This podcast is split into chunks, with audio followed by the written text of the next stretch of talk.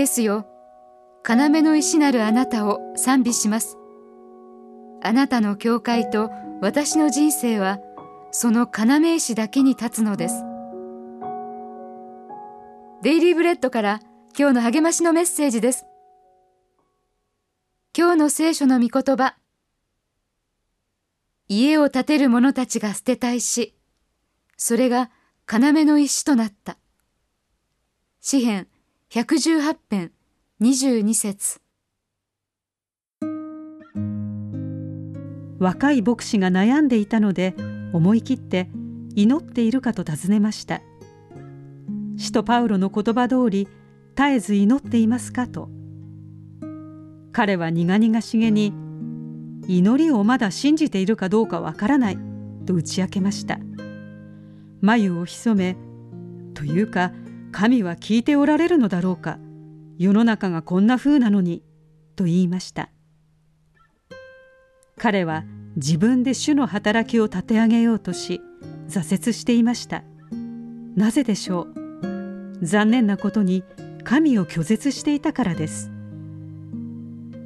教会の要の石であるイエスも人に受け入れられずご自分の民から拒絶されました。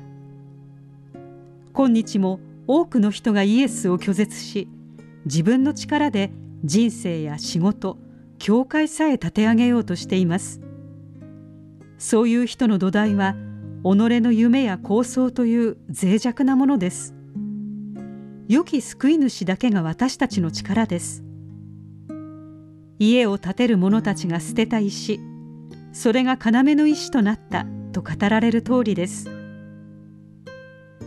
人生の分かれ道だと意識して祈るならば神は主のために何かをなそうとする人に正しい方向性を示されます私たちは「ああ主よどうか救ってください」「ああ主よどうか栄えさせてください」と祈ればよいのですその結果は祝福あれ、主の皆によって来られる方に、という賛美です。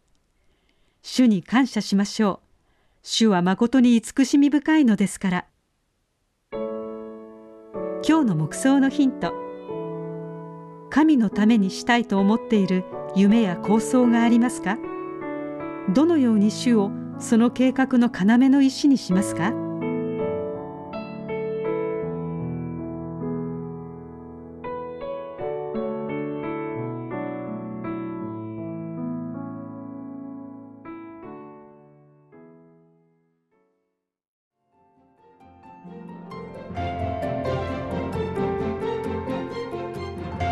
今日のお話いかがでしたか？